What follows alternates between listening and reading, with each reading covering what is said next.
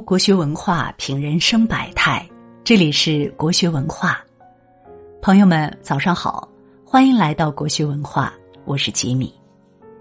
今天和大家分享的文章是：东航飞机坠毁二十四小时后，搜救现场发现一张乘客手写字条，太戳心了。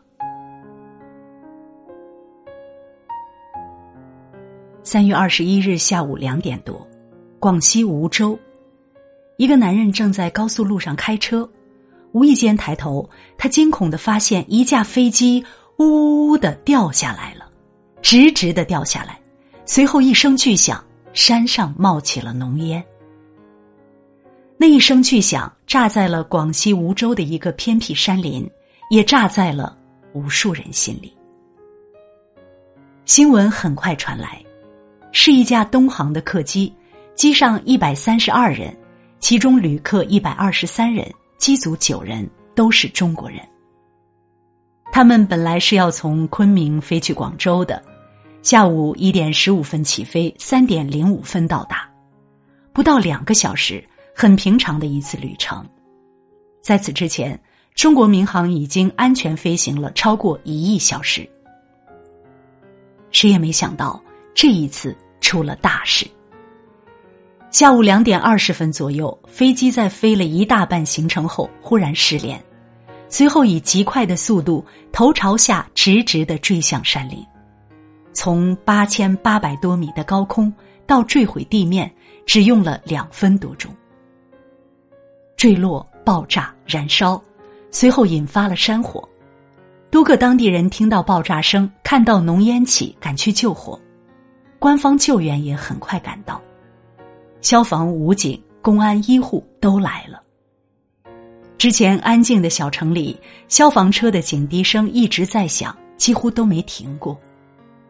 山火很快被扑灭，人们看到的是大火后灰秃秃的山林和散落一地的飞机残骸，没有相对完整的机身，都是碎片，有些碎片甚至飞到了山的另一面。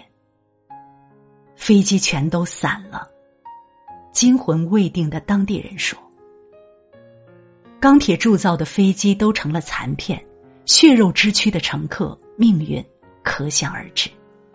但人们还是期盼奇迹发生，还是毫不犹豫全力搜救。茂密陡峭的山林里，天很快黑下来，救援人员手脚并用攀爬搜救，一整夜都没停。”因为是疫情期，救援人员都戴着口罩。漆黑的夜里，他们戴着口罩奔波在山林，艰难的寻找飞机残片，寻找一线生机。不远处，前来救助的医护焦灼的等着，他们盼着能有受伤的乘客被抬下来，多重的都行。可是等了一夜，一个伤者都没来。天亮后。人民日报记者进入了飞机坠毁的核心区，都是飞机的残骸。他含泪说：“搜救人员找到了一些乘客的物品，钱包、证件、手机残渣，几乎都面目全非。现场还找到了一张纸片，上面工工整整的写着‘平安扣’，象征着岁岁平安。这张纸条。”看哭了很多人。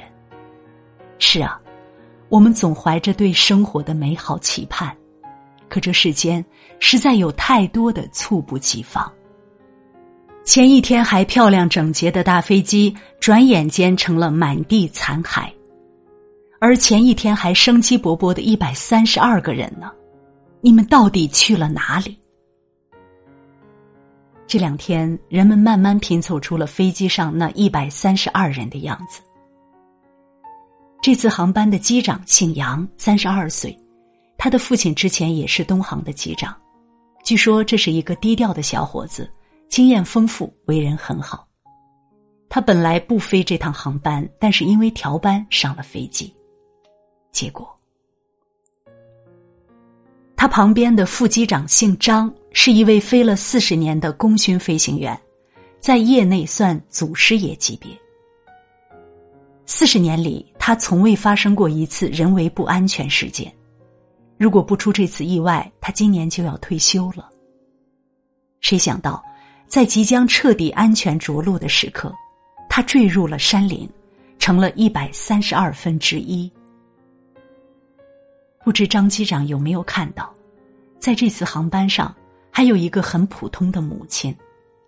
他的女儿在国外，母女俩已经很久没见到了。这一次，他准备从广州转机去国外看女儿。本来是想从上海转的，但因为疫情，他不得已改到广州。女儿本想让他坐二十二日的飞机，但最后他还是提前了一天，阴差阳错的登上了这趟 MU 五七三五。同样阴差阳错的，还有一个恋爱中的女孩，她和广州的男友异地恋五年了，感情很好。这次已经有四个月没见。男友为她订了三月二十二日的航班，但她太想念他，想早一天见到，就偷偷改签了机票，结果赶上了这一班。也是在这趟飞机上，还有一个刚结婚四个月的先生。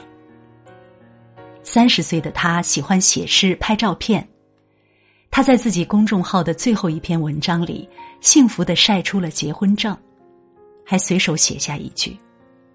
人生是场奇妙的旅程，此时此刻的你，无论如何也无法预计下一秒会发生些什么。是啊，世事真是无常。那个骤然坠落的航班上，还有很多这样的普通人。有一个十六岁的女孩，她在昆明上寄宿中学，这次一个人坐上飞机，准备回广州和父母团聚。有一个上市公司财务总监，三十岁的他两个月前才刚刚升职，前程大好。有一个正在筹备婚礼的乘务员，新娘服、伴娘服、邀请函、伴手礼都已备好。还有一个三十四岁的乘务员，他已经飞了整整十年，每一次都平安落地。这次出发前，她特意和老公通电话，告诉他要飞了。一百三十二个人，有一百三十二个故事。他们都是像我们一样的普通人，也都活得那么真实，那么带劲，那么生机勃勃。越是细数，你就越难相信，他们在那一瞬间，就都找不到了。广州白云机场，如果没出意外的话。飞机上的一百三十二人会在这里落地，奔赴各自的生活。但是，他们没有如期而来。慌忙赶到这里的是悲痛欲绝的家属。机场用应急的牌子临时围起了一个接待家属的地方，围挡背后有个湖南口音的女人崩溃的哭喊着：“崽喽，我的崽喽！”还有人拍到里面一位老人看着手机，哭得东倒西歪。还有那个在国外等着妈妈的女孩，得知噩耗后嚎啕大哭：“我没有妈妈了，九千米呀，那么高。我妈妈很可怜的，一个人，几年都没见我了。”很难想象，他们那猝不及防的悲痛。离开的人，可能一瞬间就走了，而活着的人，痛苦将蔓延一生。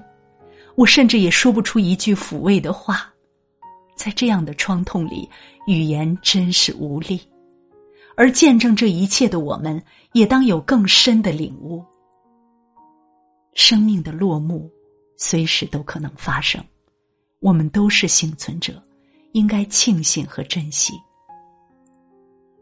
也许你曾抱怨没有得到升职的机会，曾遗憾没有赶上暴富的风口，曾惋惜错过了此生挚爱的人，曾吐槽疫情中日子煎熬。其实，同时也应该想到，我们也错过了骤然坠落的航班，避开了横冲直撞的酒驾车辆，躲过了忽然袭来的洪灾地震。在这充满了不确定的人生里，只要平平常常的、平平安安的，其实就足够幸运了。真的，人不一定非要大富大贵、出人头地，正正常常的生活就特别好了。爱的人都在身边，就特别好了。应该知足，应该珍惜，应该不负。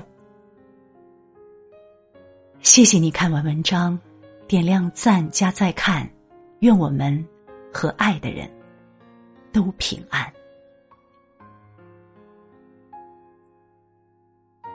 好了，今天为你分享的文章就到这里了，感谢大家的守候。